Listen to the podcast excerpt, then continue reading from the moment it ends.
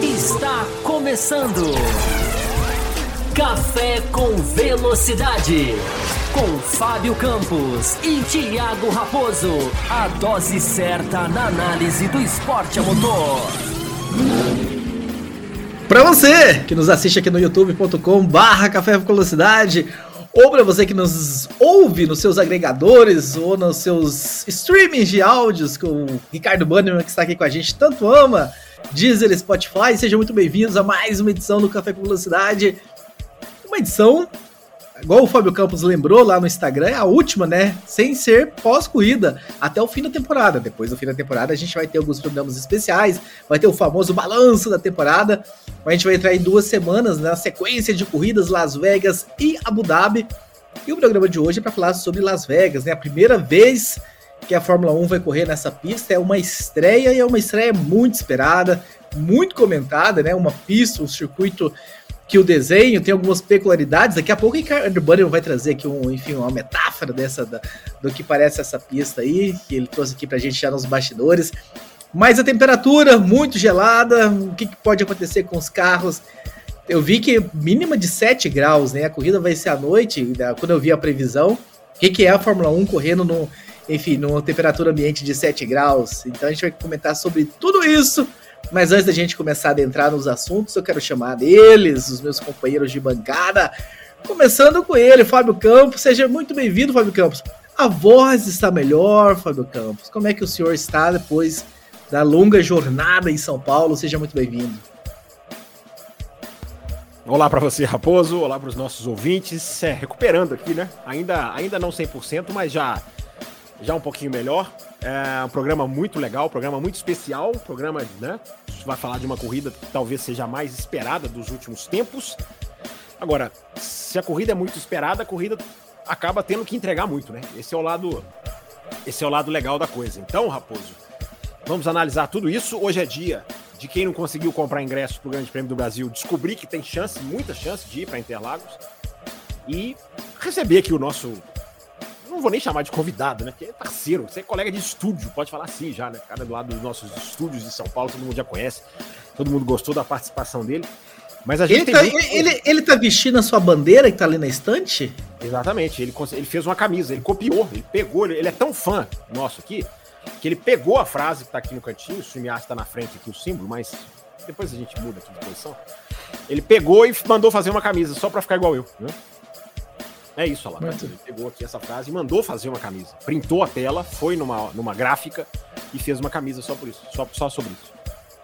Muito bem, então vamos recebê-lo, Ricardo Banniman Soares. Seja muito bem-vindo, Banniman, mais uma edição do Café com Velocidade para falar sobre esse pré-Las Vegas uma estreia, né? Sempre legal quando a Fórmula 1 chega numa pista diferente, primeira vez que vai correr em Las Vegas, um sonho, né? Os americanos sempre quiseram receber em Nova York, Las Vegas. Las Vegas já conseguiu.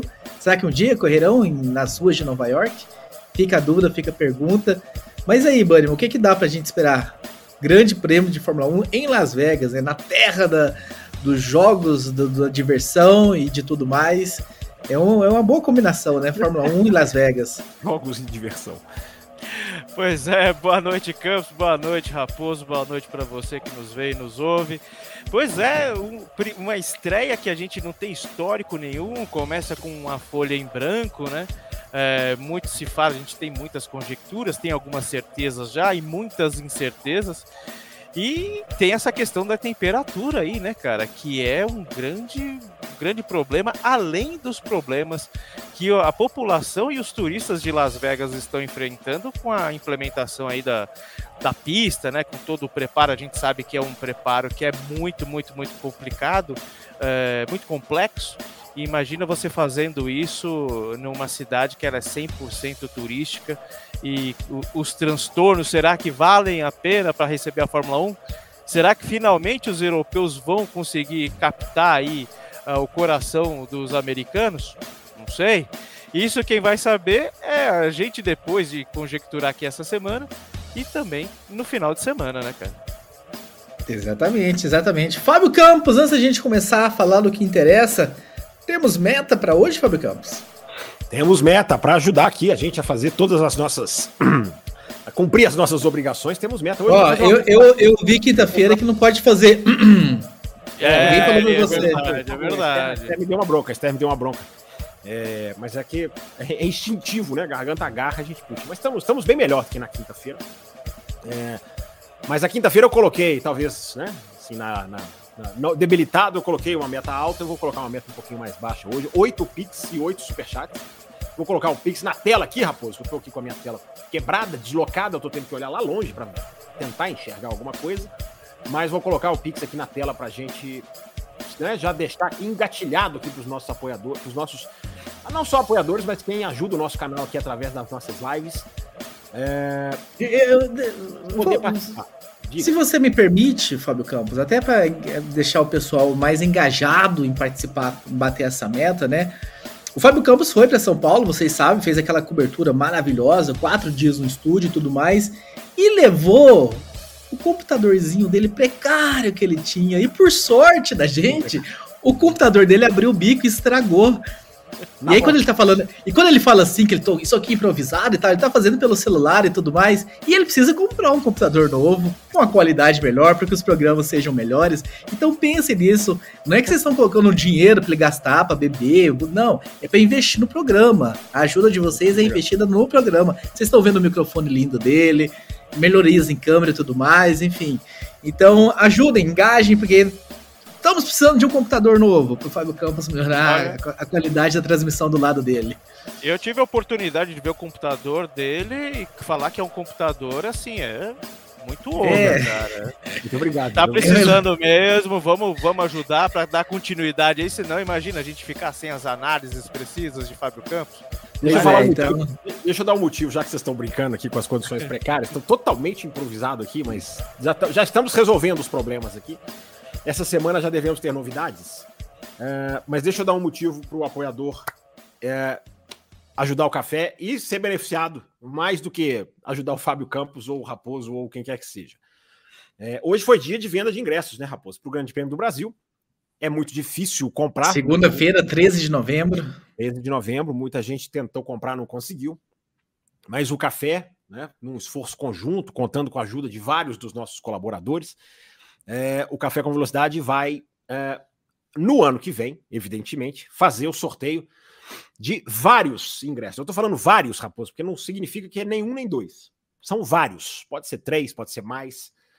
Mas são vários ingressos que nós vamos sortear. Então, você que não foi agraciado, conseguiu comprar o seu ingresso, se você apoiar o café na faixa premium, você vai concorrer. E com o mesmo esquema do ano passado. Qual foi o esquema do ano? Começa a contar quando, Fábio Campos? Pois é, ainda não vou dar o start, porque a gente está no meio do mês, tem gente regularizando a situação. Hoje a gente vai ter sorteio de miniatura, né? E tem, tem, tem vários ali que estão na lista ali já prontinhos para ganhar a miniatura. Então, ainda, não, ainda, Raposo, não dei o start no, na contagem da soma dos pontos. O que, que é a soma dos pontos? Cada mês que você apoia o café na faixa prêmio, você ganha um ponto que conta como uma linha a mais no nosso sorteador. Então, se você apoiou o café cinco meses, você vai ter cinco vezes o seu nome escrito lá na lista dos nomes, porque a plataforma sorteia por linha, né? Então, você tem cinco linhas com o seu nome. Então, quanto antes você apoiar o café na faixa prêmio, você tem chance de ganhar. Nós devemos sortear o primeiro é, é, ali em meados de maio, junho, no ano que vem.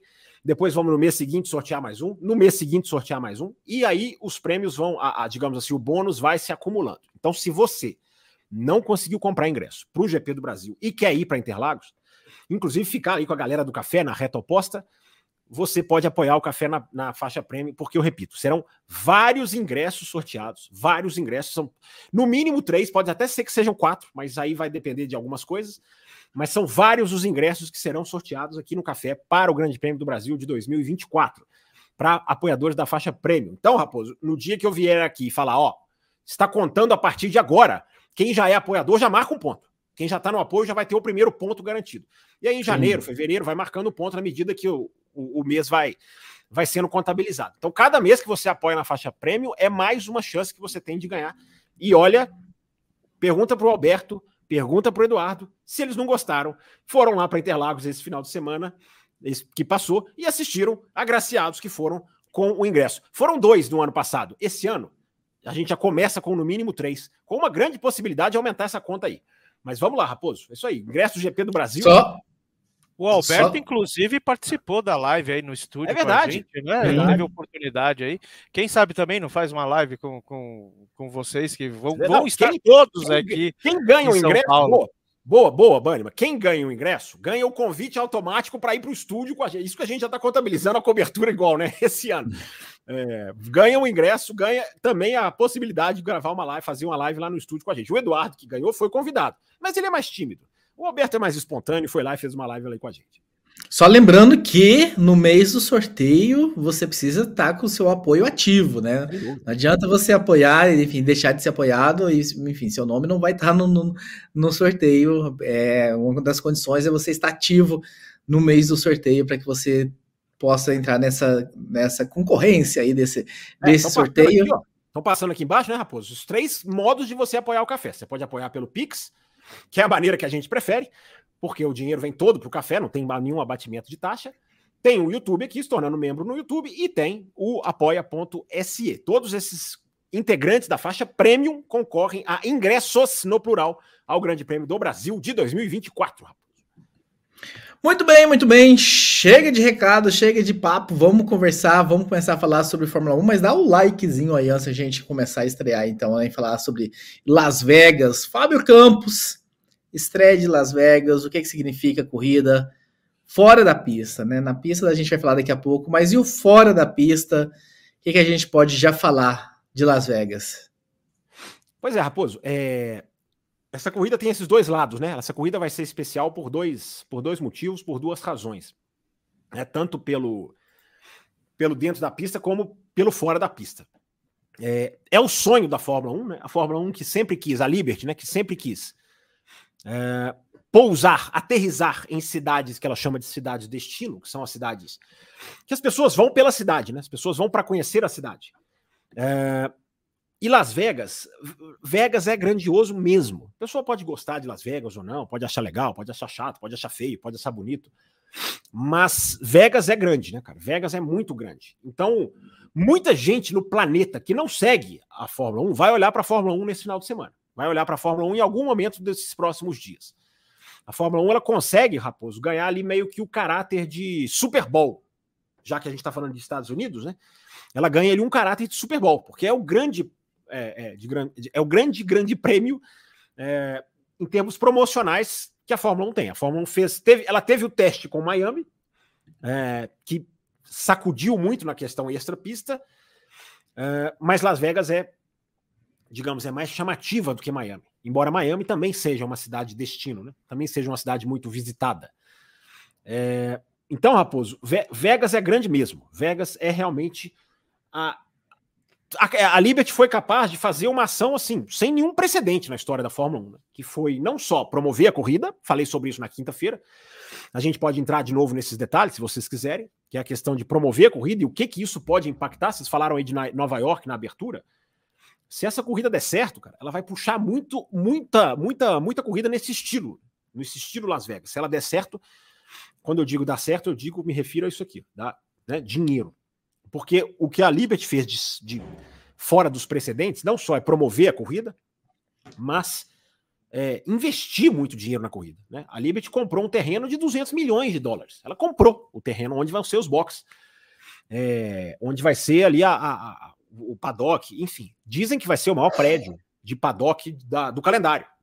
Dizem que é o maior, a estrutura mais é, grandiosa em termos de, de boxes que tem no calendário. Então, eles investiram muito nisso. Né? Tem uma tal de esfera lá, que inclusive a curva da esfera né? Não sei se o Bannerman pode até falar sobre isso, já que envolve muita música. Põe na tela, Latino. Não tem aí nas imagens aí? Ah, você tá sem computador, né? Como é que você vai pôr na tela? Pois é, cara, eu posso até achar aqui a imagem da esfera. Ah, gente, vamos colaborar com a meta. Vamos colaborar com a meta. Eu tenho certeza que semana que vem ele Semana que vem ele tá com, o notebook e o computador aí configurado, porque hoje a gente vai dobrar a meta. Ó, oh, o rapaz é ousado, hein, rapaz? O rapaz é ousado. É, mas então, Raposo, enfim, continuando, né? Vai ter lá é, curva do Beládio, curva do MGM, é, que para nós que estamos ligados na corrida é detalhe, né? Mas para quem não é tão ligado e para quem vai acompanhar a Fórmula 1, é aquele é aquele charme, né? Que conta muito, né? Na, no, na, no sentido de marketing. Lembrando, né? Nós não estamos falando que a corrida é só isso, nós estamos começando por esse aspecto. Já que é muito importante a parte técnica que a gente vai analisar. Então é uma corrida absolutamente de luxo, Raposo. É uma corrida caríssima. Eu estava vendo é, algumas análises e não sei se vocês dois sabem, mas é mais barato para um americano ir a um grande prêmio de Fórmula 1 na Europa do que ir ao GP de Las Vegas. Fica mais barato para o cara que mora nos Estados Unidos ele ir lá para uma corrida lá na Bélgica, na Itália, na, enfim, na, na Espanha. Fica mais barato do que ir para o Grande Prêmio de Las Vegas. Tamanho é o preço né, dessa corrida. Então, é, são esses detalhes extra-pista que vão fazer, vão compor essa, essa, essa atmosfera, né? De... E, e, isso me faz lembrar que quando eu estava ventilando a possibilidade de ver a MotoGP, que era mais barato ir para Austin do que para Termas do Rio Rondo, que é aqui do lado. Então, são as curiosidades aí. Eu achei que você fosse falar que você estava cogitando a possibilidade de ir a Las Vegas. Na hora que você falou, não foi, Bani, mas na hora do jeito que ele falou, eu estava cogitando a possibilidade. Eu achei Pare... que ele tava... Porque Parecia. Miami, Miami ele já foi. Não na corrida de Fórmula 1, mas ele foi em corrida de NASCAR. Então ele é bem capaz de pegar uma. E foi, e foi, e foi, exatamente no final de semana da primeira prova em Austin da Fórmula 1. Então a, a NASCAR fazia a final em Homestead e a Fórmula 1 corria pela primeira vez em 2012 em Austin. E aí ele preferiu ver a NASCAR. Esse é o Thiago Raposo. Mas ele fez a cobertura lá, porque a gente tinha. ah, é legal, foi legal, né?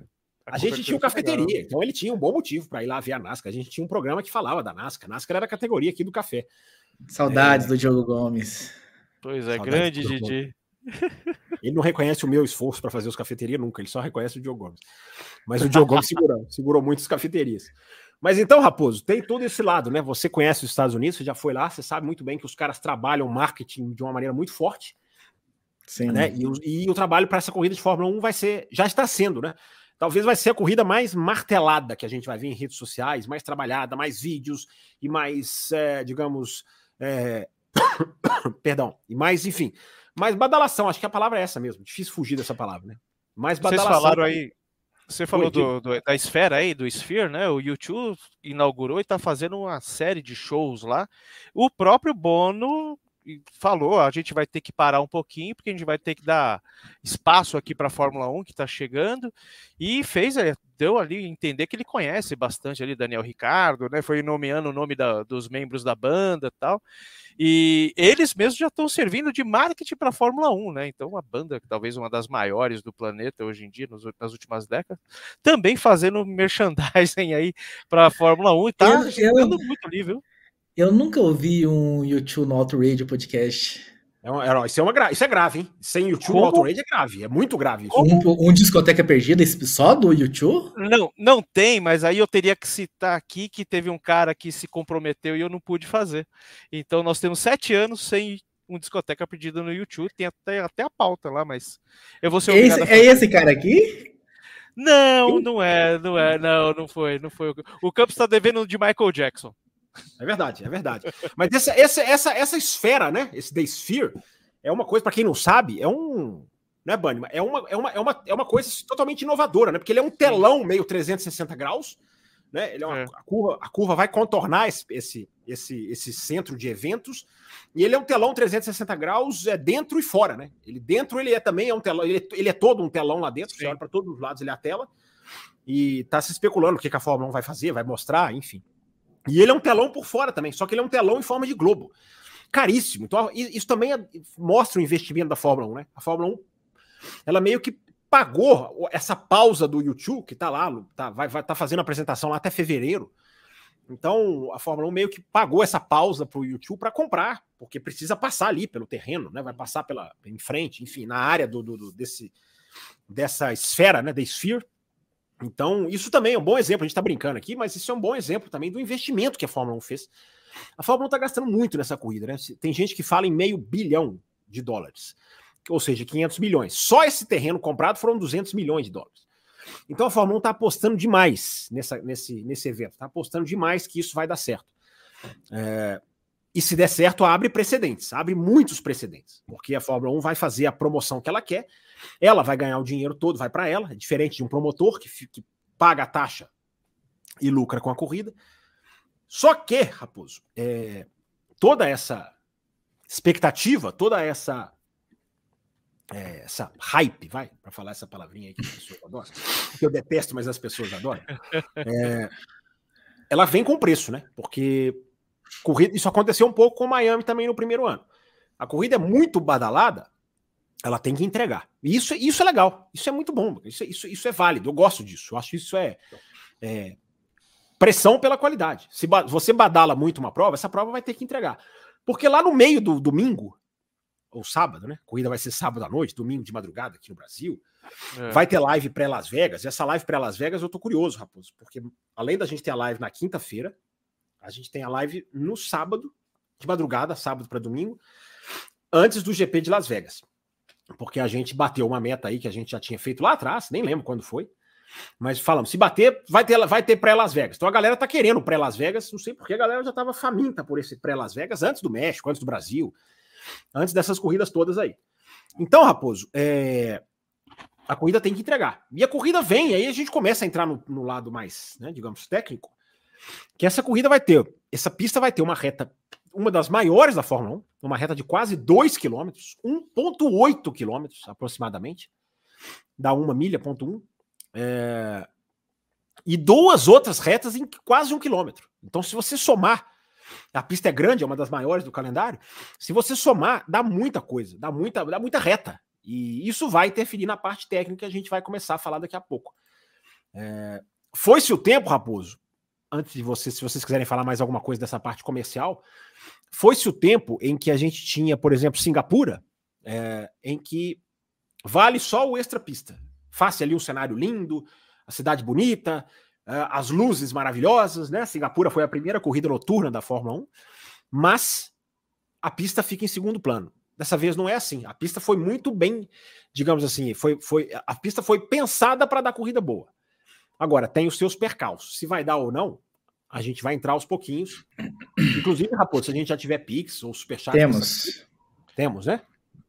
Temos, tá mas an antes de colocar aqui, só, enfim, fica um ponto de interrogação. Obviamente que o público da Fórmula 1 é um, é um público bem diferente do público da NASCAR, né? A NASCAR faz poucas corridas no Oeste e as poucas corridas no Oeste da NASCAR não, enfim, eu estou algum tempo longe da NASCAR, mas do tempo que eu estive focado em fazendo as coberturas, eu lembro, por exemplo, Las Vegas teve que ser diminuída, era uma corrida de 500 milhas, diminuíram para 400 milhas porque não estava dando o retorno.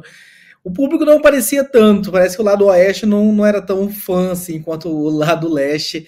Obviamente que a Fórmula 1 é um outro mundo, é outra história. A Drive to Survive. Aliás, a gente pode, talvez, se você quiser, Fábio Campos, repercutir o que a Verstappen e Alonso comentaram sobre o Drive to Survive no Brasil, ao serem perguntados se assistem e tudo mais. Achei interessante as respostas que eles deram. É, Mas.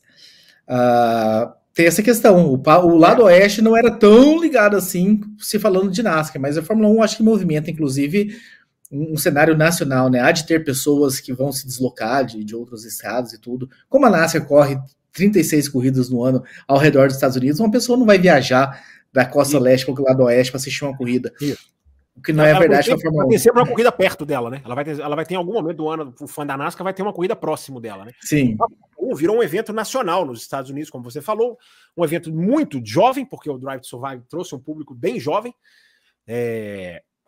E a Fórmula 1 agora ela tá muito mais pro lado celebridade do que pro lado raiz da NASCAR, né? Pro lado, é, digamos ali, da, da cultura do sulista, vai, do, do americano, que é mais ou menos ali a cultura da NASCAR. É, a Fórmula 1 hoje ela é, um, ela é, muito mais, digamos assim, a badalação, né? E. Ah lá, olha aqui, olha a mensagem. Lê aí, Raposo, porque tá pequenininho para mim. Lê aí, vai. Deixa eu ler, vai. O Vladimir Mongelardo fala: Eu só conheci o café porque falavam de Nascar no programa. Hoje continuo aqui por causa da Fórmula 1 e escuto sobre Nascar no canal Pista na pista. Hashtag chora Thiago Raposo, hashtag buchinho no muro. hashtag, hashtag chora Thiago Raposo, hashtag buchinho no muro. O Raposo fazia os caras da transmissão lá, Raposo era amigo dos caras lá. Na transmissão sim, do sim. Speed, depois virou Fox. Sérgio Lago e Roberto Figueiredo. Sérgio Lago, isso, Tava esquecendo, tava esquecendo os nomes. Sérgio Lago e Roberto Figueiredo. Inclusive, o Raposo fez corrida com eles. Raposo narrou corrida Antes, com eles. Narrou corrida, né? Então é isso aí, Vladimir. Aí, tá vendo? Se não fosse a NASCAR, talvez o Vladimir não fosse apoiador, porque o Vladimir é apoiador do canal hoje. Inclusive. Deixa eu fazer uma pergunta para vocês aqui. Aproveitando que vão entrar superchat. Vou ter isso aqui para perguntar tava... o que você quiser. A gente estava falando, estava falando aí que é, Las Vegas é um ponto, né, turístico, onde as pessoas vão para se divertir, enfim, é um ponto realmente turístico, não é um lugar de passagem. E a gente uh, também está tá vendo que a Liberty não está muito contente com a questão de Mônaco, né? Até tirou a transmissão, agora a transmissão é deles. Pergunto, será que não está rolando um movimento de troca onde Mônaco não, não pagava, agora começa a pagar. Será que não está rolando alguma coisa nesse sentido, não? Ou é, é, não dá para considerar esse tipo de coisa? Não, tá, tá sim. Tá, tá, a sua pergunta faz total sentido, Banniman, porque o que, que a Fórmula 1 fez? A Fórmula 1 usou essas novas corridas nessas cidades de destino para pressionar Mônaco. Porque Mônaco sempre foi o quê? O, a, a joia da coroa das celebridades. É onde vão todas as celebridades, vão os artistas, é perto do Festival de Cannes. E não só esse apelo, como o apelo comercial. Né? Qualquer, qualquer pista que queria fechar um contrato com a Fórmula 1, fosse o Bahrein, fosse a Malásia, o que, que o Bernie Eccleston fazia? Vem para Mônaco, lá a gente discute. Porque aí o cara chegava, via aquela coisa, ah, eu quero fazer isso aqui, eu quero ter isso aqui no meu país, eu quero ter alguma coisa parecida no meu país. Então o valor de Mônaco sempre foi muito mais sedução do que dinheiro. Mônaco não pagou para a Fórmula 1 grandes quantias na história, mas sempre foi um fator de enorme sedução, porque é mágico, é maravilhoso. Já fui a Mônaco né, em época de corrida. Só que com Las Vegas e Miami, principalmente Miami, uh, a Fórmula 1 chegou ao ponto de poder virar para Mônaco e falar assim: eu não preciso mais tanto de você embora seja uma cartada arriscada, porque Mônaco tem algo que Las Vegas e, e, e, Miami não vão ter tão cedo, que é a história, né? Que é a raiz da Fórmula 1. Então a Liberty Sim. bancou isso. E bancando isso, a Liberty conseguiu renegociar várias coisas com o Mônaco. Placa de publicidade, Mônaco fazia as próprias placas de publicidade. Ela, ela negociava ela, a publicidade que ela queria. Isso para a Fórmula 1 era uma, era, uma, era uma dor de cabeça tremenda. Porque você tem lá a Rolex patrocinando a Fórmula 1 por milhões de dólares. Aí chegava em Mônaco, tava lá Tag Heuer, que é o rival da Rolex. Então, os caras, da, por exemplo, da Rolex viraram e falaram assim, cara, eu tô bancando milhões para vocês, vocês vão, agora chega na joia da coroa, vocês, eu não tenho meu, meu patrocínio. Aí depois conseguiram lá fazer uma coisa meio dividida e agora essa coisa tá, acho que ainda tem um pouquinho que Mônaco pode usar de publicidade própria. E é fora que você falou, Bano, a televisão, Mônaco fazia, não, eu que faço as imagens, isso aí a Fórmula 1 já conseguiu reverter, porque a Fórmula 1 colocou Vegas e, e Mônaco. Porque se Mônaco sair, eventualmente, a Fórmula 1 tem as suas joias da coroa. Eu não estou dizendo dentro da pista, tá, gente? Isso nem uhum. Mônaco é, e nem Las Vegas é, e nem Miami é. Mas como a gente abriu o programa falando da parte comercial, e a pergunta do Bunnyman é boa por causa disso, é, nesse sentido é que eu estou dizendo. Na hora que tem Las Vegas e que tem Miami, a Fórmula 1 pode virar para Mônaco e falar: olha, eu tenho um lugar agora para ser o meu, para ser aonde eu vou, para ser a minha corrida Hospitality Center. Vou chamar assim. Uhum. Então isso mudou muita coisa para Mônaco. Mudou muita coisa. O jogo para Mônaco é completamente impactado pela chegada de Miami e Las Vegas. Muito bem, vamos começar a trazer algumas coisas na tela. Sidraque Ferreira Silva Júnior. Grande Sidraque. Se tornou membro aqui no YouTube, já era apoiador do, do café, então seja muito bem-vindo. É sempre bom ver essa mensagem de novos membros chegando, ajuda muito o programa a se manter vivo, firme e forte. Para a gente começar, Fábio Campos, a entrar agora um pouco no dentro da pista, saindo do fora da pista, Isabela Correia, Grande. boa noite. A baixa temperatura deve ter, deve ter baixa aderência. Acho que terá muitos acidentes. Qual é a certa ideal para aumentar a aderência dos carros, Fábio Campos? Pois é, Isabela, o ideal seria colocar muita asa. Né? Você coloca muita asa, você ajuda com que a aerodinâmica faça a parte que o pneu faz menos. Mas como que você vai colocar asa numa pista com tanta reta? Com uma reta de 1.8 e outras duas retas de 800 metros aproximadamente. Não tem como colocar asa. Por isso que Las Vegas, pergunta da Isabela é ótima. Por isso que Las Vegas é vai ser esse grande esse grande quebra-cabeça. Vai ser uma aposta no cassino. Vai ser uma aposta no cassino. e vai ser nesse primeiro ano, né, Raposo? Porque no segundo ano, no terceiro ano, claro que as equipes vão com aprendizado. Porque tem alguns detalhes muito interessantes, cara, que fazem de Las Vegas uma corrida muito de. Que Las Vegas vai ser de cabeça para baixo em termos técnicos, isso eu já posso afirmar. Não tem como escapar por causa de ter um pneu que é feito para andar no calor. Pneu de Fórmula 1 é construído, é projetado para o calor e vai andar no frio. Ah, não vai dar certo, não vai conseguir fazer a curva? Vai. Mas na pior das hipóteses, é caos. Caos mesmo. Mas na melhor das hipóteses, é um final de semana muito diferente. Isso na melhor, nas hipó na hipótese mais leve da coisa. Por quê? Para começar a responder a pergunta da Isabela, tem uma coisinha chamada asfalto. O Raposo não vai saber porque ele estava em Miami assistindo a NASCAR. Né? Eles ficam fazendo isso aqui enquanto eu estou falando, como se eles não tivessem ido também para outros países ver as coisas. É... O Raposo estava em Miami para ver a NASCAR e ele falou, agora eu nem lembrava disso, que foi no primeiro final de semana de Austin. Foi. Então, Raposo, não sei se ele foi ver depois. Vi, vi. A primeira vez que a Fórmula 1 entrou na pista em Austin. No vi Belo Horizonte, inclusive. No primeiro treino livre, mas você viu o primeiro treino livre ou você viu a corrida? Ou a viu... corrida, a corrida ah, só. Você vai, é claro, você só vai no filé, né? Você não, você, não, você, não, você não morde o osso igual a gente fica aqui mordendo, fazendo live no meio do final de semana para cobrir os detalhes técnicos dos treinos. No primeiro treino, Raposo, da Fórmula 1, em Austin, quem viu vai se lembrar disso que eu estou falando. Os carros de Fórmula 1 não paravam na pista. Em Austin. É verdade. De dia. Por quê? Porque o asfalto, quando ele é colocado, ele, ele tem uma camada quase que de óleo. É como se fosse um óleo. E os carros em Austin não paravam na pista. No segundo treino já melhorou. Por isso que eu tô falando, gente. É, é...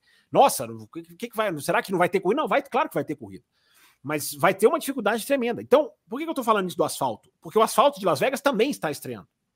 Não tem categoria suporte esse final de semana. E categoria suporte põe borracha na pista. Seja lá uma Porschezinha lá, que a gente assiste Interlagos, alguma borrachinha põe na pista. Inclusive a pista vai ser aberta.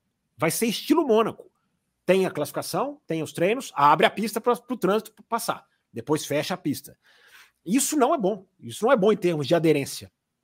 Porque pode acontecer qualquer coisa com asfalto, pode sujar, pode cair alguma coisa. Tá passando carro, é, é, é dia a dia, né? Então, Raposo, é, essa questão da temperatura, ela vai mudar muita coisa. Ela vai mudar muita coisa, porque a Fórmula 1 vai começar a partir de princípios que ela não parte. Ela parte de outros. Qual que é o princípio básico do carro? Esquentar pneu, é, preservar o pneu, não deixar o pneu superaquecer. Isso já vai ser virado de cabeça para baixo. Por isso que eu estou falando que, na melhor das hipóteses, não dá para prever nada, mas na melhor das hipóteses, é um final de semana muito diferente. Tem Pix aqui do André, tem Pix aqui do Felipe chegando, daqui a pouquinho o Raposo vai trazer. É... Eu estava eu tava procurando, Raposo, a corrida mais fria da história da Fórmula 1, que se tem notícia, é 5 graus centígrados. Eu não sei se é a temperatura do asfalto ou temperatura ambiente.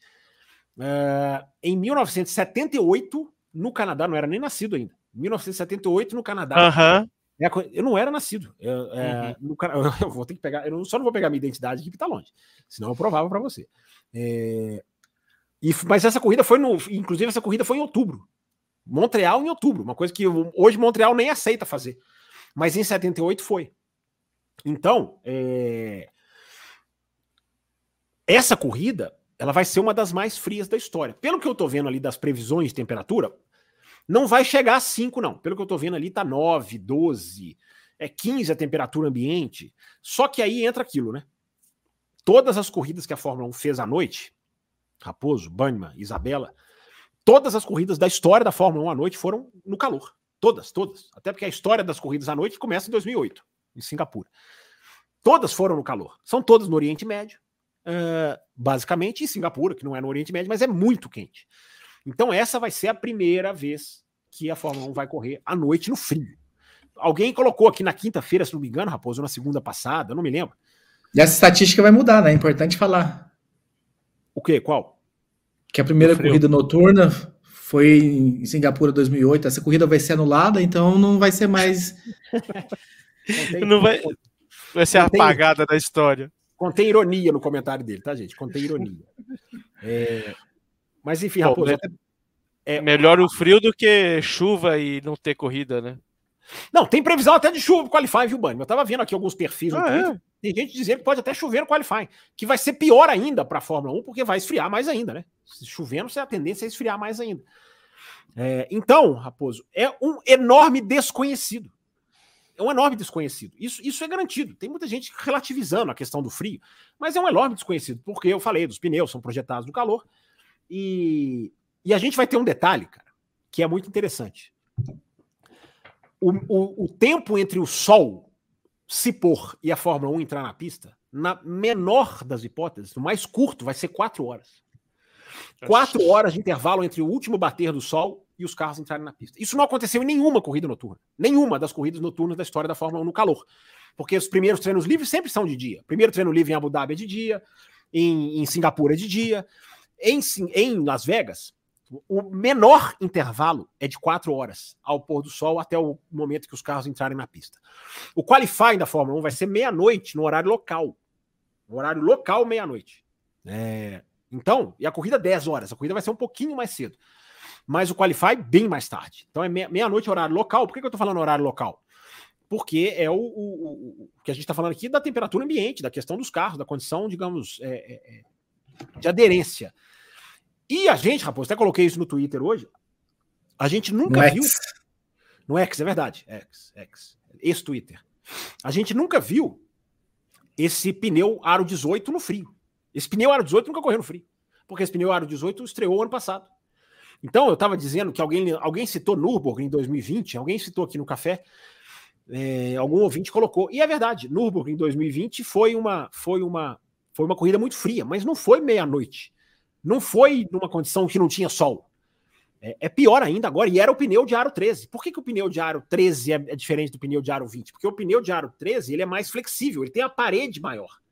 O que, que é o aro? Né? Sempre pegando aqui o Rubinho, né, para ajudar a gente. O que, que é o aro maior? Esse aqui, esse aqui é o aro antigo da Fórmula 1. Não te deram a miniatura nova ainda? Não te deram, você não mandou para mim ainda. Então, aqui onde está o nome do pneu, onde está escrito aqui Bridgestone, isso é a parede do pneu. Essa parede hoje em dia é muito mais curta, porque o aro, ou seja, o diâmetro aqui da roda, não do pneu, da roda, ele aumentou. Então a parede do pneu é muito mais curta. Então isso influencia demais no frio, porque o pneu tem menos flexibilidade. Ele é mais duro, ele é mais difícil de. de ele é mais enrijecido, né? ele é mais difícil de ser é, é, é, controlado. Alguém colocou, você colocou aqui na tela, Raposo, Turquia 2020, a Fórmula 1 deve fazer o que, a, o que foi feito na Turquia em 2020, que é jogar um jato de água no asfalto para que o asfalto ganhe um pouco mais de aderência. Porque eles, eles colocam um jato de água muito forte no asfalto para tirar esse meio que óleo que eu falei lá de Austin. Então eles jogam um jato de óleo, fizeram isso em Miami. Eles jogam um jato de óleo muito Compra umas VAP, compra umas VAP Oi? Compre umas VAP. VAP. Pois é, e, e joga lá e, e, joga na pista. É... A tabela da Pirelli de evolução do asfalto, que a, a gente, a gente às vezes às quintas-feiras a gente coloca aqui a tabelinha da Pirelli, né? É, que vai de 1 a 5, né? Em termos de pouco e muito, né? Então, se é downforce, muito downforce, é 5. Se é pouco downforce, é 1. É, e tem lá evolução da pista, né? Track Evolution. É, eu estou esperando que a Pirelli coloque 6. A tabela da Pirelli vai de 1 a 5, mas eu estou esperando que a Pirelli coloque 6 em termos de evolução do asfalto. Porque o asfalto vai pegar a borracha, ele vai aprender o que, que é a borracha. São coisas, Raposo, que não vão acontecer no segundo ano, já vai ser diferente no segundo ano. É, é o, o ineditismo de Las Vegas tem, traz tudo isso, não só a questão do frio, não só essa questão que eu estou falando do sol, não só essa questão do pneu aro 18. E as retas longas, voltando lá na pergunta da Isabela, as retas longas vão dificultar isso, cara. Porque se fosse Singapura, é tanta curva que o pneu vai se aquecendo normalmente. Ele vai se aquecendo aos poucos. É, vai ser reta. É, é muita reta na pista. Então, para aquecer o pneu, além de tudo, vai ser muito difícil. É, Raposo, vai ser. Então, assim, qualifying, cara, eu, eu imagino um qualify muito diferente. Porque quantas voltas esse pneu vai demorar para chegar na temperatura ideal? Quatro? Cinco voltas? Três? Então, o que é três? Os caras vão para a pista e não vão ter muito tempo. Eles vão encher o tanque, vai ser aquele estilo de qualifying, que os caras enchem o tanque e ficam rodando, rodando, rodando para aquecer o pneu. É... Então, Raposo, o jogo já começa a virar de cabeça para baixo desde os primeiros, dos primeiros sinais do final de semana, digamos assim.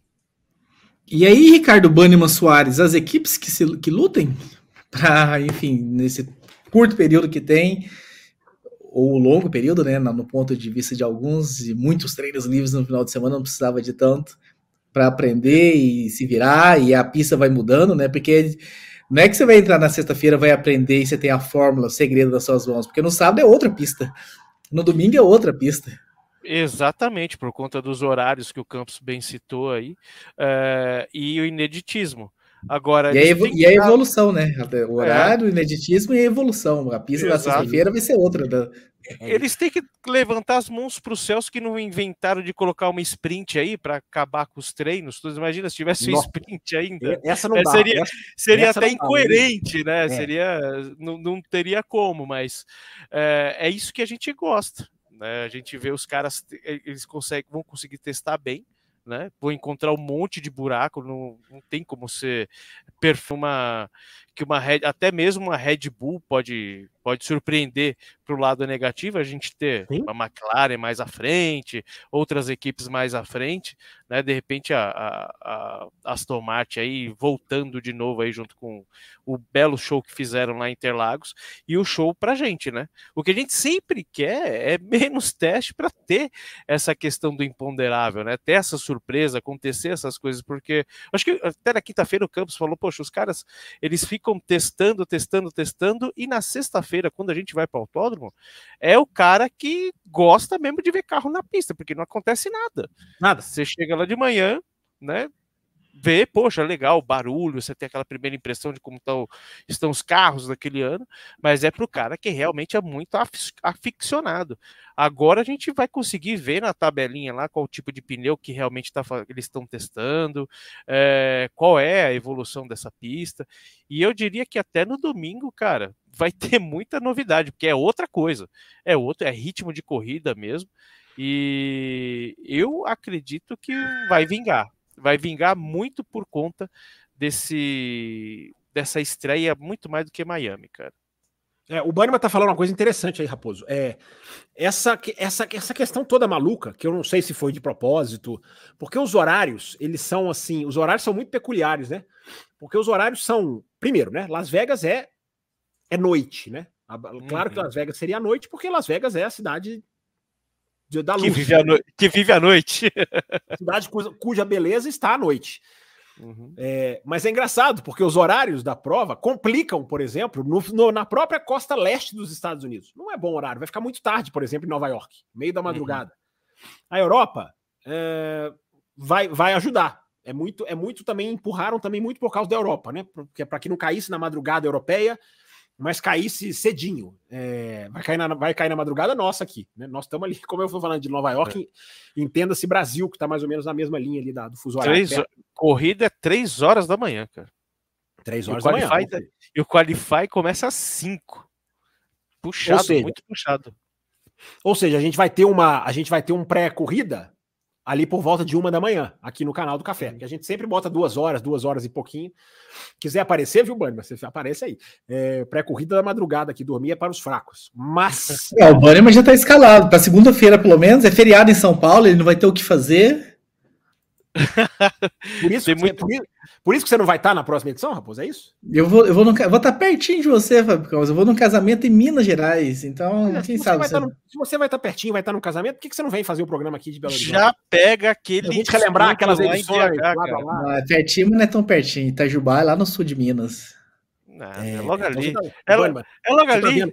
Você tá vendo que você tá convocado para estar tá aqui na segunda-feira, porque o rapaz já, já não vai estar, tá, né? É eu acho folga. que a gente tem que descolar um estúdio em BH para vocês. Não, um estúdio, é um estúdio, não brinca. Não brinca com esse negócio, não brinca com esse negócio.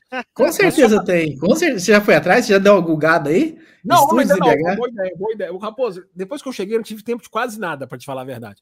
Mas a gente vai, a gente vai dar uma olhada nisso aí. Só para pegar o, o, que o Bannerman falou, que é interessante, né? porque esse negócio da horário, do frio, é, de colocar essa corrida justamente nesse momento do ano, que é inverno lá. É inverno, noite, madrugada, tem gente que não entendeu isso ainda. Né? Comparação com outras corridas frias da Fórmula 1, não era no inverno, é, digamos assim, do hemisfério norte. É, era no máximo ali no, no outono, né? Embora a Fórmula 1 já tenha feito pré-temporada, até em condição de neve, a corrida é diferente, porque o Banniman falou a questão do ritmo de corrida. Tem uma questão, Banniman, que é, é, é preponderante. O safety car. Se o safety car entrar no domingo, e a chance é grande, porque é Nossa, rua, temperatura é, dos pneus lá para baixo. Exatamente. É verdade. Exatamente. Eu tinha pensado nisso. Isso foi o que aconteceu com a Red Bull em Singapura. Na hora que entra o safety car em Singapura, a temperatura dos pneus da Red Bull, que estava com aquela dificuldade de aquecer, porque teve que levantar o carro. Uhum. Tudo que eu estou dizendo, gente, é fórmula pneu. Quem, quem, quem, quem não valorizar a Fórmula Pneu vai ver Las Vegas como uma corrida qualquer. Na Fórmula Pneu, não é. Então, Banima, quando entrou o safety car em Singapura, é a temperatura dos pneus da Red Bull foi lá para baixo. Quando relarga em Singapura, quando o safety car sai, as duas Red Bull despencam no grid, despencam no grid. Tanto o Pérez como o Verstappen. Eles perdem posição, perdem posição, perdem posição. Depois eles vão se recuperando. Alguém, ah, mas o pneu era usado, mas depois que o pneu aquece, as duas Red Bull, principalmente o Verstappen, começa a ganhar posição. Mas na hora que o safety car sai em Singapura, pela queda, e ali era um problema mais da Red Bull, a queda de temperatura fez com que a Red Bull se perdesse completamente. Então, um safety car em Las Vegas pode mudar completamente o jogo. E aí a gente vai ter aquele negócio. Ah, então o pneu não vai desgastar? Vai durar muito. Então vai ter, não vai ter parada. Não, porque tem o tal do graining. O tal do graining. O que, que é o tal do graining? É a borracha. Quando ela não pega a temperatura, ela fica se esfregando no asfalto. E aí ela vai se esfregando e vai formando aquela camadinha, aquela linhazinha, que é um terror para o pneu. Então, pode até ter várias paradas, não porque o pneu superaquece, mas porque ele não aquece. Então pode dar graining, não estou falando que vai dar. A gente vai descobrir muita coisa na sexta-feira, o tipo de asfalto, como vai ser essa questão, como vai ser esse aquecimento. O que eu já prevejo, eu já falei. É um qualifying em que quantas voltas vão ser para esses caras aquecerem o pneu. Só isso já muda o jogo. O Banniman também falou uma coisa interessante, Raposo, para a gente encerrar esse assunto. É raro ele falar coisa interessante, mas ele fala às vezes. Ele fala, sempre. Uh, ele falou uma coisa interessante, que é a questão da Red Bull. Porque a Red Bull é o carro que quem está nos assistindo o ano inteiro já ouviu a gente falar várias vezes, não é nem exclusividade nossa. Todo mundo que acompanha a Fórmula 1 já, já, já bateu nessa conclusão. A Red Bull é o carro que demora a aquecer mais os pneus. Por isso ela se dá bem nas corridas, porque ela vai demorar a aquecer, mas ela chega na temperatura, digamos assim, ideal, de maneira mais suave e não sai dessa temperatura. Como, por exemplo, a, a Ferrari fazia, Ferrari. Mas, e, a, e a Haas faz muito. Né? A Haas deve estar adorando esse final de semana. Adorando. Não é à toa que a Haas anunciou hoje que vai correr com um carro novo para o Magnussen e o um carro antigo para o Huckenberg. Porque os caras, para a Haas, é o, é o melhor dos mundos. Porque a Haas destrói pneu. Então agora ela vai ter uma pista que amortiza isso. Talvez a Haas seja uma das grandes surpresas nesse final de semana. Mas a Red Bull, ela pode ter dificuldade. Ela pode ter dificuldade. Não vou dizer que vai perder, que não é mais favorita, porque os caras são ótimos e podem, claro, bolar ali soluções. Mas na característica do carro, a Red Bull é um dos que mais pode sentir. Pode sentir. Pode ser que a Williams não consiga. Se a Williams. Se essa pista fosse. Se você recorta essa pista, lá o porquinho, e coloca na Malásia, de dia, a gente ia falar tudo aquilo que a gente tem falado o ano inteiro. A Williams vai brilhar porque é ótima de reta, a Red Bull tem velocidade final exuberante, vai passear, vai ganhar com 30 segundos, Uh, quem não tem velocidade reta vai ter dificuldade. A McLaren, a, Aston Martin sofreu sem velocidade reta o ano inteiro, mas foi muito bem nesse quesito Interlagos. Será que eles se acharam? Será que eles não se acharam? Mas esqueçam tudo isso, porque vai entrar. Quem não botar a temperatura do pneu no ponto certo, e agora ao invés de cima para baixo é lutar de baixo para cima, é, não vai lugar nenhum. Não vai lugar nenhum. Muito bem, Fábio Campos. Vamos trazer mais alguns superchats e pix na tela, participação dos nossos queridos ouvintes. Uh, do Felipe Gonçalves. Muita gente dando como certo que McLaren chega na Red Bull no ano que vem. Agora que acabou a punição da Red Bull, acha que as chances deles conseguirem melhor melhorar é grande ou acha que não melhorarão? A gente fala sobre isso daqui a pouco, Fábio Campos, já que é o ano que vem. É, vamos fechar fala... com Las Vegas, é. Felipe? Não, vamos voltar. Acho que é Bom, tranquilo. A gente, que a, gente... a gente volta já já na pergunta. A pergunta é boa. O André Pedro, se o desgaste dos pneus da McLaren fosse equivalente ao da Red Bull, eles já estariam pau a pau com eles? Ou ainda a Red Bull tem outras vantagens em relação à McLaren? Ótima pergunta. É, isso em Interlagos foi o grande diferencial, né? É, um pouquinho no México também, é o desgaste do pneu lá na frente. Então, olha como isso pode mudar o jogo Red Bull versus McLaren, né? Se elas começam com um pneu de uma volta só, elas estão iguais. Você vê o Piastri fez pole no Qatar, o Norris fez pole no Brasil, na sprint, né? Ambos na sprint. É, os caras ali no come, comecinho da, da, da, corrida Interlagos, o Piastri, o, o Norris vai para cima do Verstappen. Foi a única vez que na vida que ele foi para cima do Verstappen para ultrapassar. É, por quê? Porque é o começo da vida do pneu. Aí o gráfico, por isso que eu estou fazendo assim com a mão, porque o gráfico vai se afastando, né? À medida que a vida do pneu vai estendendo, uma vai separando a outra. Em Las Vegas, esse jogo de separação por desgaste, a gente não faz nem ideia como vai ser. Porque se é muito frio, vai desgastar por causa do graining? Será que a Red Bull vai sofrer mais por causa disso? Porque ela demora a aquecer o pneu em relação às outras? Olha quantas poles a Ferrari já fez, a Mercedes já fez pole esse ano. Porque essas equipes aquecem o pneu muitas vezes de uma maneira mais ideal do que a Red Bull para uma volta só. Na corrida a Red Bull passeia porque o pneu da Red, o gráfico da Red Bull é linear. O desgaste do pneu da Red Bull quase não existe desde o Bahrein. Só que em Las Vegas é tudo diferente. Como que esse pneu vai desgastar? Vai ser por grain ou ele não vai desgastar? Se ele não desgasta, pergunta do, do André Pedro é ótima. Se ele não desgasta, talvez a McLaren consiga empurrar a Red Bull mais tempo, consiga desafiar a Red Bull. Eu já não sei de mais nada, viu, Raposo? De tanto, de tanto ponto de interrogação nessa corrida aí. Ou seja, temos aí um final de semana que se desenha, né? Já tem muitos finais de semana que se desenham e... É, essa questão toda pode ser muito boa para a Fórmula 1, mesmo sem querer. É mais ou menos o que o Bannerman está falando, do, do, do, a gente quer ver o imprevisível. Tem gente que colocou aqui no chat, né? Imprevisível é melhor para a gente. Talvez por linhas tortas, essa corrida se transforme na grande corrida diferente da temporada. E a Red Bull e a Fórmula 1 precisa, seria ótimo para a Fórmula 1 que justamente na sua joia da coroa americana não tivesse o mesmo vencedor de sempre, né? Não, não, não fujamos do fato que é inegável. Né? Eu não olhei ainda, mas provavelmente os pneus mais macios vão ser levados para Las Vegas, não, né? Não, C5, né? não, sem dúvida nenhuma. C5, C4, C3. Não há a menor dúvida. Ricardo Banniman Soares, e as outras batalhas do campeonato, hein? Do vice, Pérez versus Hamilton, das equipes, Ferrari versus McLaren. E aí vem um ponto de interrogação dessa no meio, né? Do, do, do dessa decisão. O que, que, a gente pode esperar dessas outras disputas? Cara, é, é uma incógnita ainda. Vamos falar do, do Pérez e do Hamilton, né? Para mim, eu acho que o, que o Hamilton deveria encostar mais no Pérez só para a gente ter aquele tempero na final. O Pérez a gente viu fazendo uma ótima corrida aí, as duas, né, em São Paulo. É, infelizmente, o Hamilton não conseguiu encostar mais, mas eu queria um pouco mais de, de, de bagunça. Mas como a gente está falando aqui, o Campos está explanando excelentemente, é uma incógnita, cara. E a, a, a, a Red Bull ela pode reportar-se a corrida de Singapura. Ela pode cair vertiginosamente e o Hamilton subir. É, é improvável, do meu ponto de vista, que o Hamilton consiga é, bater o Pérez agora, faltando duas corridas, cara, o que é uma pena. Eu gostaria. A Mercedes foi uma que sofreu de velocidade de reta Interlagos, né? Sofreu muito. A gente viu ele se arrastando.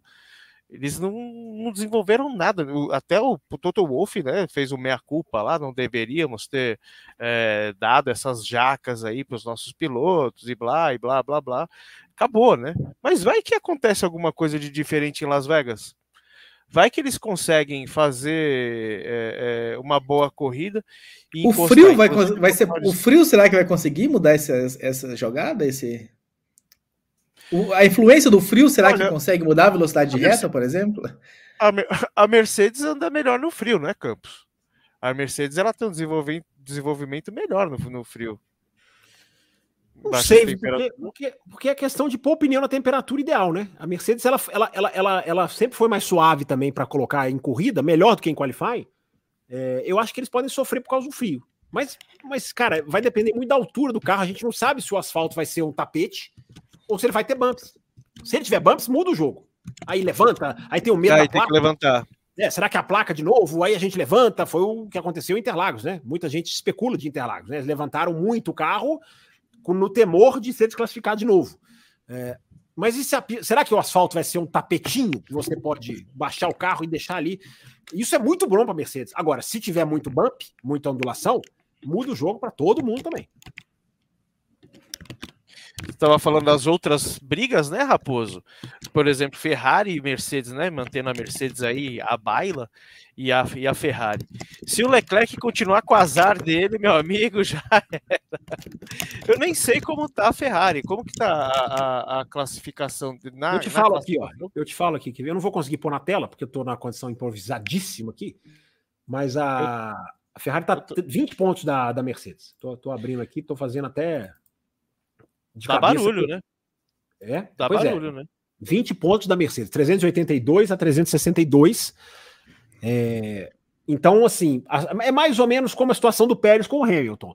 Não está decidido, mas pode fechar, pode ficar praticamente uhum. decidido. Né? Sair de Las Vegas com um pouco mais do que 20 pontos fica muito difícil para Abu Dhabi. Assim como na questão do Pérez com o Hamilton. Se o Hamilton não tirar uma margem boa do Pérez, vai para Abu Dhabi já praticamente, praticamente decidido. E até a Fórmula 1 está fechando em Abu Dhabi depois que né, Brasil fechava por causa dos, do, das negociações, né? Então a gente pode ir para para Abu Dhabi, como a gente tem ido aí com muita coisa decidida, né? Exceto aí 2021, mas para os negócios é muito bom. É, é, é hoje que a única cereja que tem Abu Dhabi hoje em dia, né? É, é a questão dos próprios cartolas aí ficarem decidindo suas questões aí do, junto com a Fórmula 1. Mas é isso, basta uma pequena escorregada e é muito propício, uma pista muito propícia, situações é, climáticas propícias para dar uma bagunça, cara. Eu acho que vai ficar muita gente de olho ligado, não só aqui na pré-live, né, na, na live pré-hora, mas também na corrida e nos treinos em si, porque tem muita coisa. É, eu acho que fazia tempo que a gente não ficava tão ansioso para uma estreia assim, né? Eu, pelo menos eu não me lembro. De, talvez Baku, Baku, Baku nem tanto, né? Mas acho que é, é, Las Vegas está fazendo um frenesi tão grande por ser Las Vegas e a gente tem todas essas tecnicalidades que, que vão dar essa pimenta. Né? É, tem uma coisa que me preocupa muito, Mano, que é o DRS. DRS, para quem é anti-DRS, é. Ele me preocupa demais, cara, porque a reta é muito grande, as retas são muito grandes. Se ele não for muito bem calculado, ele vai gerar aquela ultrapassagem que a gente que a gente conhece, né? Aquele tipo de é. É, passagem, tô... né? Não é ultrapassagem, é passagem, né? Então, eu tô no meio da reta. É, meio, eu tô vendo aqui no... antes do meio se bobear, porque a reta tem dois quilômetros, é. cara. é, então, e é de ponta a ponta. Eu tô olhando o desenho aqui, até se vocês quiserem colocar na tela, a gente eu consigo pôr aqui. Põe na tela, Latino. Eu, eu vou Vou... Ah, ele consegue compartilhar a tela também. É, eu vou compartilhar aqui a. Cadê a. Põe na tela, Latino. Circuit. Fábio Campos, depois que ele pôr na tela, eu vou querer que o senhor comente, já que nós falamos de, de Sérgio Pérez, a declaração do Ross Brown. Mas primeiro vamos ver a pista do nosso querido Ricardo Banniman aqui. Eu vou tentar aumentar aqui, mas o DRS. Não, não tenta, não, aumenta. Diminuir um pouquinho. É que tá muito clarinho. Mas aqui, ó, isso tudo, essa a, a, reta de baixo, que é a segunda reta, né, o setor 3, e aqui em cima, é toda de abertura de DRS. Eles não reduziram, não. Pelo menos é o que tá aqui no, no desenho no site da Fórmula 1. É, é tudo DRS, cara. Dá um Ctrl mais a mais aí, vou, mais umzinho só. Vou pegar, Essa ó, marca... vou pegar, eu vou pegar aqui, ó. Agora vamos ver por trechos. Melhor. Isso, vamos ver por trechos. Setor 1. É, ele, vai, essa parte vermelha é a largada ali, ó. Onde, ela, onde começa a parte vermelha é onde vai ser a largada. Isso, é. aqui é o setor 1. É, é, a, é? é a, é a, patinha, a patinha de trás do porco é a largada. Exatamente. Aí você tem o Detection Zone aqui na, na, depois da curva 2. Na curva 4 já começa isso aqui tudo. Essa reta, essa reta inteira. Essa reta tem quase um quilômetro. DRS. Segundo eu, vi. Pois é, se ela é toda DRS, ela tem quase um quilômetro. Toda DRS vai estragar. Pelo, pelo que tá na. E aqui embaixo, a mesma coisa. Detecta um pouco mais próximo. Aqui, na curva ah lá, 13. Mas ali, ó. Mas e ali, ó. Ela resto... começa. É, começa mais lá na frente, ó. Depois dessa puxadinha, é... que é a curva 15. 12. É. É, o detector, é, a, a, zona de detecção é na 13. Mas eu, eu acredito que eles já vão sentar o aço aqui na partida 12, aqui em cima. Eles já vão vir em aceleração. Não, e vão acelerar tem... a partir da 12. Só que você vê que o DRS abre depois da 13. Olha lá, depois que, ele, depois que, ele, dá a puxadinha, ele abre, né? Nossa, eu acho muito e, grande, muito, muito, e a reta inteira. Eles não muito tentaram, não sei se é querem pagar para ver, mas é muita coisa. Mas tem aquele negócio, né? Tem uma coisa também. Tem o efeito Monza, que é pouca asa, menos efeito do DRS. Essa é a esperança, né? Porque Monza é, é aquilo. Monza para mim foi a melhor corrida do ano. Por quê? Porque ninguém vai com asa. Se ninguém vai com asa, o efeito do DRS é menor, porque já está todo mundo com a uhum. asa já deitada. Sim. Essa é a esperança, mas a, a área da reta é muito grande. Eu já errei isso esse ano, de achar que retas seriam muitas, zonas de, de DRS seriam muito, muito, muito longas e não foram tanto, ou ao contrário. Então, é, posso estar errado, mas batendo o olho aí na imagem que o Banniman colocou, muito legal, Banniman. É, eu acho que. Tá um, tá, um be, tá um belo âncora já esse Ricardo Banniman, hein? Ele é. Já Cara, puxa, já coloca, já coloca na tela e tudo mais. Ele é fantástico, ele é fantástico. Fábio Campos, Ross Brown falou que a Red Bull já devia substituir o Sérgio Pérez, é isso mesmo? É, na verdade, ele falou que a Red Bull deveria substituir o Pérez por um, por um, por um piloto mais forte, né? É, e eu tava vendo a declaração dele, cara, e é assim, é difícil não concordar, né? Por mais que eu diga que o Pérez, né, é, naquela fase que ele entrou, aquilo não é o Pérez, né? Que é. Eu defendo a chance do cara voltar a ser o que ele era, mas a frase do Ross Brown é ótima, porque é, o ideal seria a Red Bull colocar um piloto ali que que fosse grande, né? Que fosse mais forte, que fosse para peitar, que fosse uma contratação bombástica. Só que a gente já se desacostumou isso né, na Fórmula 1, né? Por isso que eu achei interessante pegar essa frase do Ross Brown e trazer aqui para o programa, né? Porque ela é quase uma exceção, né? Ela é quase uma opinião fora da caixinha, né? E não deveria ser, né? Deveria ser o normal. É, nós todos nos desacostumamos com isso, né? Porque isso gerou um bom debate lá no meu Twitter. Eu coloquei há pouco tempo uma entrevista do Horner com o Martin Brundle e o Horner. Eu vi você, você debatendo com o Léo Alvino lá. Tem que cuidar do Léo Alvino, já te falei. Não, eu não lembro o nome das pessoas com quem eu debato lá, não faço a menor ideia de quem é, ou, qual, ou se era esse o assunto que a gente estava debatendo. Que era a questão do piloto da Red Bull dizer que não vai colocar um piloto que desafie o Verstappen, né? Porque vai desestabilizar o time. É, isso é muito triste, né, cara? Isso é muito pobre, né? E a frase do Ross Brown, ela vai, ela vai justamente nesse ponto que eu acho importante tratar. A gente não espera mais Dream Teams na Fórmula 1. Muita gente, inclusive, defende o jeito que está aí, né? O jeito Red Bull. Coloca lá um segundo piloto para andar bem, para marcar ponto, para ganhar de vez em quando, para ajudar, mas não para incomodar, não para desafiar. É... Isso é muito pobre, né? Então, olhando a frase do Ross Brown, é, eu, eu pensei com os meus botões, né? Poxa, por mais que né, eu não seja esses caras que metralham o piloto quando ele entra numa má fase, é, tinha piloto muito melhor para se colocar no lugar do Pérez. Né? E essa covardia de dirigentes que ganham muito bem para fazer o que fazem, são milionários, multimilionários, e ganham muito bem para administrar personalidade, sim, para ter dor de cabeça, sim, para gerir uma equipe esportiva, sim, e gerir equipe esportiva é diferente de gerir equipe de escritório, eu sempre falo isso aqui, né? sem tirar o mérito da equipe de escritório, mas equipe esportiva envolve sim tensão, envolve rivalidade, envolve o confronto na medida certa. E esses caras tomam essa postura muito muito comodista, né? Não, eu vou ficar aqui ganhando a corrida com o Verstappen, contrato um segundo piloto e que se dane. Para o nível que a Red Bull está hoje, e a gente não tem a menor perspectiva de que vá mudar, ah, pode ser ano que vem a McLaren, não dá para prever, mas tudo indica que a Fórmula, a, a Fórmula 1 pode passar por mais anos de domínio. E aí? E as audiências? Como que vai isso? Então, antes da discussão do que pode ser feito pela Fórmula 1, poderia passar pela Red Bull a questão de de colocar um piloto ali e, e, e, ir para cima, né? Ir para frente, colocar um Alonso. Foi a especulação aí do Alonso, né? Colocar o um Alonso, colocar um Hamilton, colocar um, um, Norris, colocar um Leclerc. Mas esses nomes mal são cogitados. O Norris ainda se fala, mas muito, muito especulativo. É, por que não? Essa pergunta que eu deixo baseada na frase do Ross Brown. Por que não? Ô, Raposo, eu queria fazer um apelo aí ao, ao faça, tá faça para que façam mais perguntas via Pix, né? Para a gente comprar aquela pastilhinha para ajudar o seu campus aqui. Isso. A encalar a sua. Tá ruim, cara. Tá ruim. A garganta, tá, a garganta tá pedindo clemência aqui. Enquanto, Tom, então eu vou fazer uma, uma água aí, Fábio. Toma uma água aí, Fábio. Eu tô fechando a câmera toda hora é por causa disso, mesmo. Eu vou fazer uma pergunta que o Fábio Campos respondeu lá no estúdio e eu queria fazer para você, Raposo, em cima desse, desse dessa pergunta. E pode me tirar da, da, da, evidência, que a evidência aqui é você, meu querido. Ele fica com vergonha. A gente, eu fico. É, a gente estava falando é, exatamente sobre qual era o destino do Pérez, né? isso antes da corrida, antes dele fazer né, é, uma boa corrida. E aí, eu acho que estava eu, Campos e Bruno Aleixo, e a gente pitacou lá. Você acha que o destino do Pérez já está traçado, sendo ficar na, na, Red Bull ou sair fora?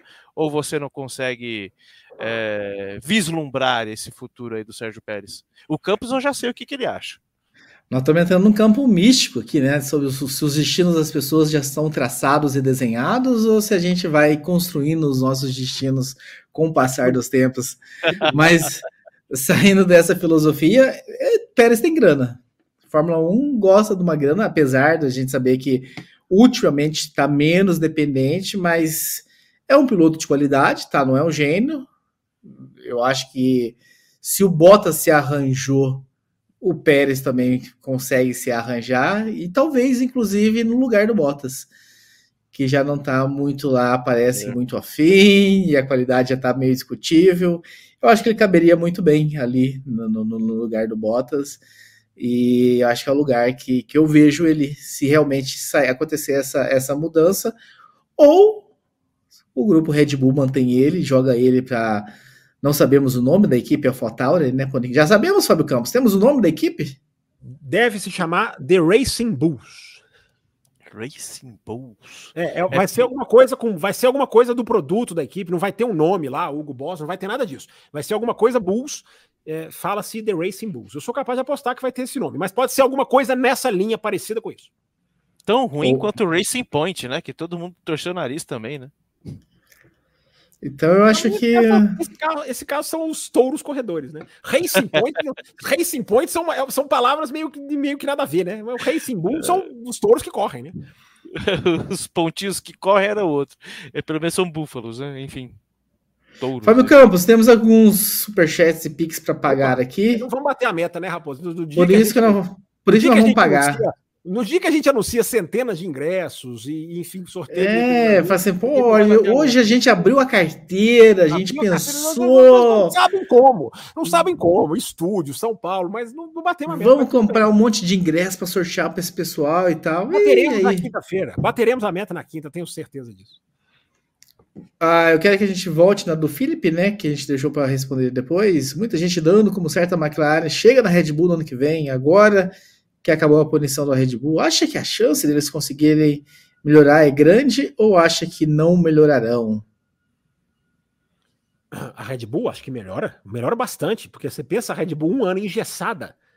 E nesse engessamento da Red Bull, ela pôde focar no carro de 2024. É claro que ela focou no carro de 2024, né? Todo o tempo que ela tinha de túnel de vento, ela pode, boa noite, Wellington Léo. Ela pode focar no, no carro de 2021, de 20, desculpa, de 2024, 2021. É, então, é, porque a Red Bull vai, vai melhorar é, é, nítido e claro. Agora a questão é quanto, né?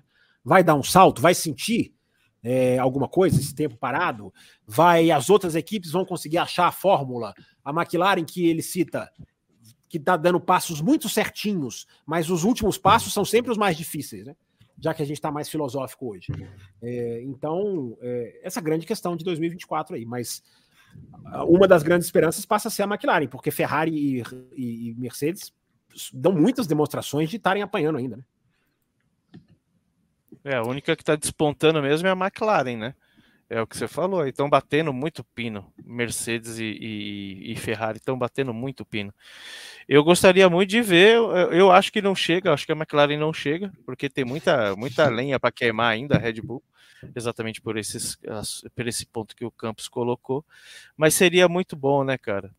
A Red Bull tem tanta bala na agulha, tanta bala na agulha, que se o Pérez ficar, até ele anda bem. Comentário ousado esse aí. Não, só, só piadinha sem graça. Eu tava pensando. Só, é só pra cutucar. Não, entendi, não tenho nada contra o Pérez. Adoro o Pérez. Adoro o Pérez. André Pedro. André Pedro São Paulino. Se já o desgaste. Já lembro. Que foi? Aí. Já lemos essa aí, não já lemos? Não? Já. Então é, tá, é outra do André Pedro. É essa daqui. O calendário de sprints do ano que vem já está definido? Quantidade e as etapas? Ainda não. não está definido. Normalmente a Fórmula 1 deixa entrar o ano para fazer essa, para bater esse martelo. É, muito provavelmente seis de novo. Eu aumentaria para oito. Não sei de vocês, eu acho que oito é um númerozinho legal. Agora, eles estão discutindo, o André Pedro, se vão mudar o formato, né? Se vão mexer um pouco nessa, nessa questão aí da, da, da do treino de sexta-feira, seu da sprint, não o qualify, né? Da sexta-feira, seu da sprint, não seu da corrida. Ter a sprint sábado de manhã, ter o qualifying depois. Enfim, estão mexendo nisso, então ainda não bateram o martelo, não. Muito bem, meus caros. Batemos aí, lemos o que chegou de superchat de Pix. Ah, um Edson, Raposo, eu escrevi para você aqui, tem um Pix do Edson Biasi. Mas eu não vi a pergunta. Vamos dar aquela não. corrida rapidinha aqui para ver não, se o Edson mandou. É, às vezes é o, aquele Pix para ajudar, né? Não vem, nem sempre vem com a pergunta, né?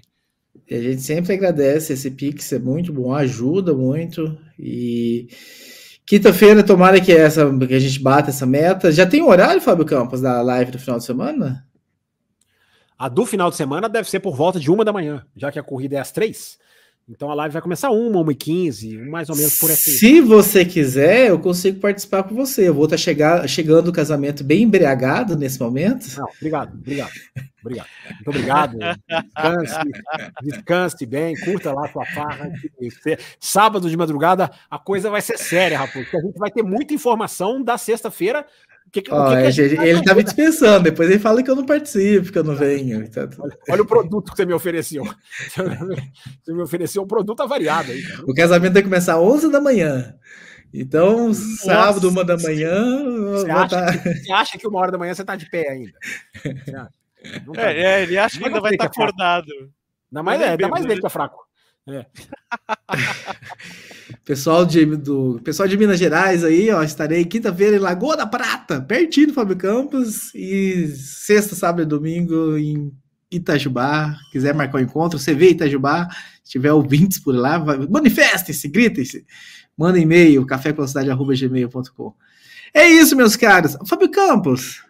Oi. E aí? Diga, tô improvisado aqui, tá tudo quase caindo. Fala, pode falar. A gente tinha planejado uma coisa para hoje, a gente vai fazer hoje, quinta-feira, como é que fica? Raposo, diz aqui o Edson Biasi que tem, ele mandou no e-mail, parece, a, a, o Pix, a pergunta. Você consegue abrir o e-mail aí rapidinho? O Edson Vamos... Biasi, quando você mandar os Pix, você pode mandar, só se escrever Pix na frente da sua pergunta, você pode mandar aqui no chat mesmo. Porque. Achei aqui. Às vezes eu não consigo acessar durante as lives quando eu tô sozinho, mas o Raposo vai quebrar o galho aí. Mercedes blefou com carro mais baixo nos Estados Unidos para tentar dar vantagens ao Hamilton. No México chegou em segundo e não convenceu. No Brasil, menos ainda. Tomou Paulo Pérez, Alonso, Stroll, Sainz e Gasly. Hamilton oitavo e Russell décimo quinto. Ele, enfim, ele mandou esse comentário que não é bem. É, não é uma pergunta, né? É um comentário dele. É, não, só não acho que blefou o, o, o, o Edson. Mercedes não foi desclassificada de propósito. Né? É, aquilo ali foi um erro no final de semana de sprint, que a equipe ela não se expõe a isso por vontade própria, tanto que levantou muito o carro no Brasil e acabou perdendo, perdendo, perdendo rumo completamente nessa, né? Deixa eu colocar aqui na é, tela, porque... Eu acho que foi isso mesmo, foi perda de rumo. Porque tem um ponto de interrogação ali. Ah, não deu para ler tudo, colocar tudo, né? Ele colocou, tem um ponto de interrogação, não sei se eu não entendi muito bem. Ele, ele coloca assim: Hamilton é, oitavo e Russell décimo quinto, um ponto de interrogação. Então não entendi muito bem só Eu acho que ele está realmente pedindo para analisar esse comentário dele como um todo, né? É, eu, eu acho, eu vou com o Campos, eu acho que eles não, não blefaram, não. Eles erraram, até acharam que tinham encontrado o carro, né? E não encontraram nada. É isso aí. Fábio Campos, antes da gente fechar, a renovação do Drogovic com a Aston Martin, dando declarações de que é procurar um campeonato para andar. Aquilo que a gente já falou, né, de que, enfim, não dá para ser só piloto de teste, porque piloto de teste não faz absolutamente nada na Fórmula 1 atual. Tá aí o, o, o Fittipaldi, que vai correr de Indy, né, no, no ano que vem, e o Pietro. E o que, que, você achou dessa renovação e de, enfim, de tudo que está acontecendo na carreira dele? A gente entra nesse assunto, não tem como não bater na Andretti, né? No assunto Andretti, eu acho, é muito ligado. Mas o que, que o senhor tem a trazer para a gente sobre esse assunto? É, a possibilidade de zero estreantes no ano que vem, né, Raposo? Que é muito, é muito grande. É... E é importante, é sério, é... é necessário a gente discutir isso, né? E no caso do Drogovic, eu considero uma notícia muito ruim, né? Muito ruim, porque é, o, o, os pilotos não percebem, ou talvez percebam e sejam obrigados a não assumir, é, que é o fator. Tem um filme com. Tem um filme que chama. Eu acho que tem um filme com esse nome. Tão perto, tão longe. É, é assim. Você ser piloto de reserva, você tá perto, mas você tá muito longe, cara. E. Tem uma música do engenheiro, se quiser, eu posso cantar para você também. Depois do casamento. É, na hora que você tá como piloto de testes e você não tá andando, você tá dando margem para outros talentos aparecerem. Então, ficar um ano depois de ser campeão da, da, da, Fórmula 2, meio que passa, né? Assim, passa, cara, fica um ano, não tem vaga, vai buscar, quem sabe, no ano que vem. Quando no ano que vem não dá, acabou, cara. Você tá, você, tá, você tá numa situação muito difícil, muito difícil, porque a fila anda e os caras não percebem isso, ou percebem e não podem falar. A gente já tá vendo aí, ó, a, esse Oliver Birman já é uma bolinha da vez que tá chegando aí, que tá brilhando, já andando nos testes em, no México e brilhando. Esse Isaac Hadjar, da Red Bull. Então não adianta você ficar um ano de fora pensando no ano que vem é a minha vez, eu sou campeão da Fórmula 2. A fila vai andar, ela vai andar. Não sei que você seja um piastre, né? Seja um super talento cobiçado por várias equipes. Mas não existe um piastre hoje no automobilismo mundial, na, na, na base. Então ele fica lá numa Aston, onde ele dificilmente ele vai ter lugar. Dificilmente ele vai ter lugar, porque o filho do dono é o filho do dono, não vai sair né, tão cedo. E se o Alonso sair, cara, vai, os caras vão buscar um outro piloto de ponta. Se eventualmente o Alonso sair, os caras vão buscar um piloto de ponta. É, um piloto renomado, um piloto com, com, com currículo. Então, é aquilo, né, Raposo? Piloto de corrida tem que pilotar. Piloto de corrida tem que pilotar, cara. Não adianta a imprensa brasileira pentear como eles querem pentear. Não, olha lá, que bom, vai ficar aprendendo. Aprendendo o quê, parceiro? Aprender o quê, cara? Aprender a pilotar, cara? Você já sabe pilotar, foi campeão da Fórmula 2, cacete. Entendeu? Vai ficar de piloto reserva? Então piloto tem que pilotar, cara. E o Drogovic não pilota. Então a carreira do cara vai acabando.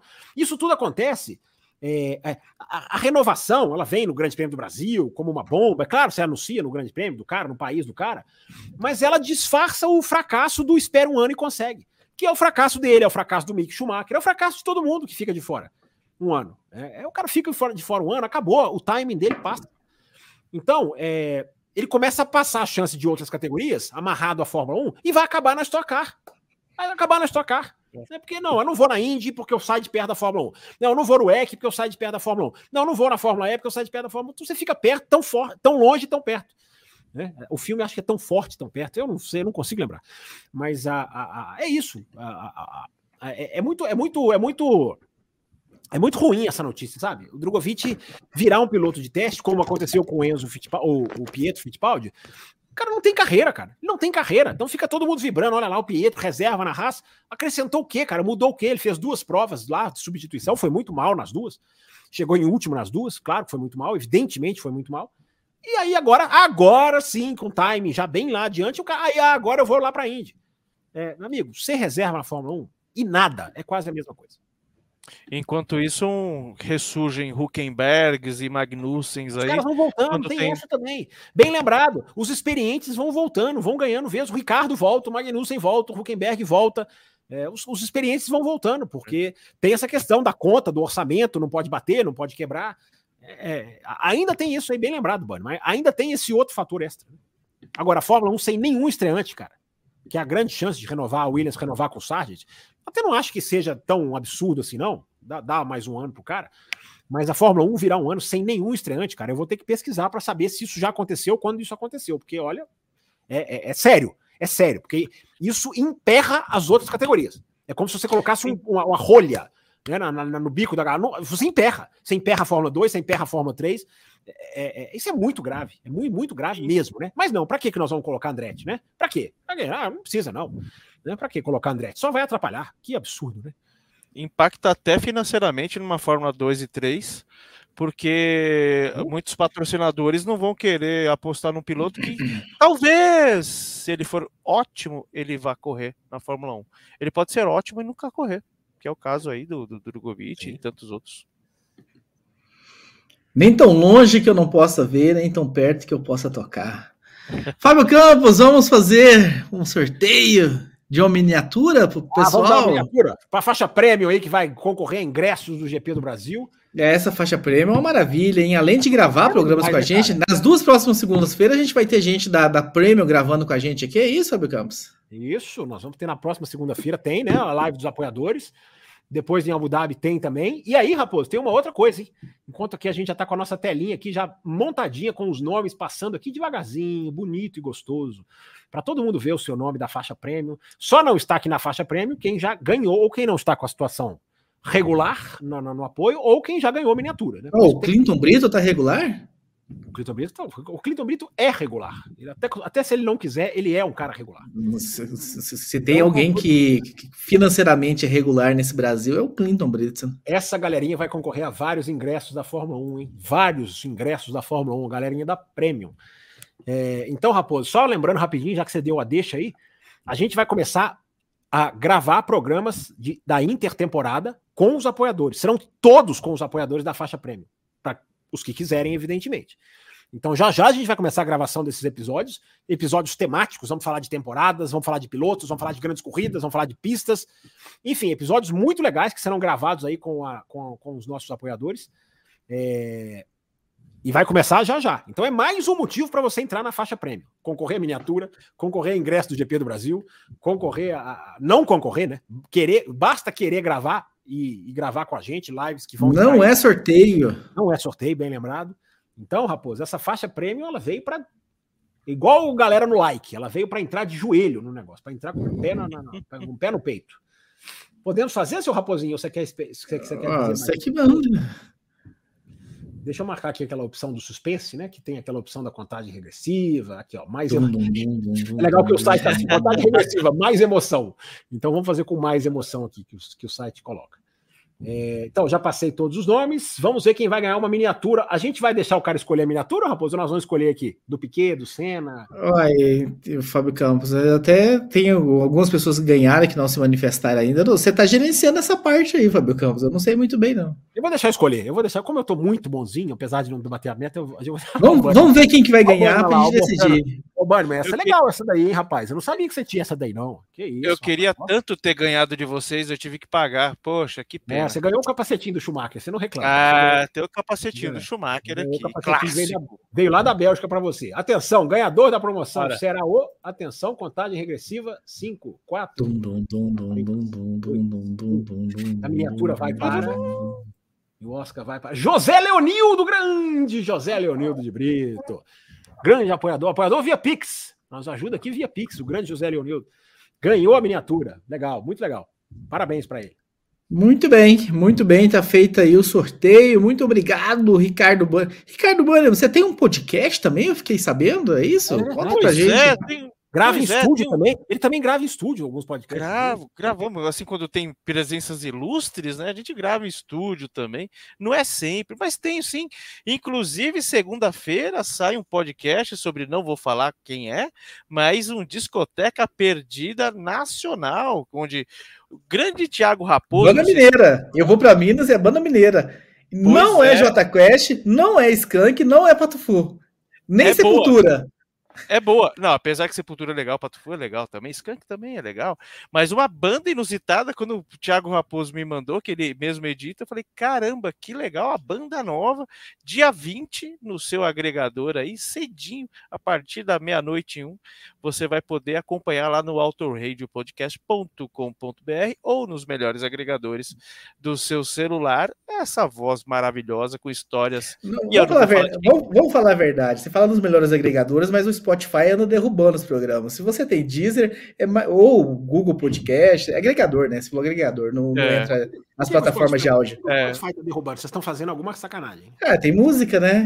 É, tem música, existe uma zona cinzenta aí para utilização de músicas e eu vou, não vou falar aqui porque eu não quero estragar o conteúdo maravilhoso aqui do Café com Velocidade, mas o Spotify, sim, ele faz uma certa sacanagem. mas não é hoje. Campeonato de não. kart, por favor. Não tem corrida próxima? Vamos falar, do, vamos falar dos carteiros. Vamos falar dos carteiros. Os carteiros.com. O, o nosso querido Thiago Santa Rosa ainda corre nos carteiros? Tiago Santa Rosa ele manda memes no grupo e tá meio perdido. De vez em quando ele vai, de vez em quando ele não vai, ele mais não vai do que vai, mas está lá sempre presente com a gente. Tiago Santa Rosa, para quem é da, da nova safra aqui de ouvintes e, e pessoas que vêm, espectadores aqui do YouTube, Tiago Santa Rosa ficou muito tempo aqui na bancada do Café com Velocidade. É muito ruim no kart, mas o cara é muito gente boa lá quando tá, tá com a gente no after. Então, se você quiser correr, oscarteiro.com.br, tem sempre transmissões aí pelo, pelo Kart Amador SP ou pelo nosso canal lá dos carteiros no YouTube também, narrado sempre pelo Rafael Celone, que é outro cara sensacional. Quando não tá bêbado, né? Quando não tá bêbado nas lives aqui do café. Obrigado, gente. Obrigado, boa noite. Serra aí, Fábio Carlos. Serra aí, Carlos. Quinta-feira tem Além da Velocidade aqui no canal do Café. A gente vai mergulhar mais ainda em Las Vegas. A gente vai ter várias informações, porque quinta-feira é o dia que os carros entram na pista, hein? No Brasil, né? Na quinta de madrugada, então vai ser uma live ali naquele horário normal, porque o treino é bem de madrugada. Então, além da velocidade aqui no canal do Café, na quinta-feira, e tem live confirmada. Ah, se eu tivesse deixado a meta, hein? Se eu dependesse da meta, hein, esse pessoal. Mas já está confirmada a live pré-corrida no sábado para domingo, ali depois de uma hora da manhã, analisando toda a classificação e os treinos de Las Vegas. Cobertura não para aqui no canal do Café, seu Thiago Raposo. Ah, ah se eu fosse você, eu colocava a meta na quinta-feira para ter essa ah, live ah, aí. Vou colocar uma meta tão grande que que esse povo vai me aguardar, eles vão ver. Então, um abraço a todos. Quinta-feira, horário marcado com o Fábio Campos. No sábado, outra live, live do final de semana. Café com Velocidade cada vez mais entregando conteúdo para vocês. Um abraço e tchau.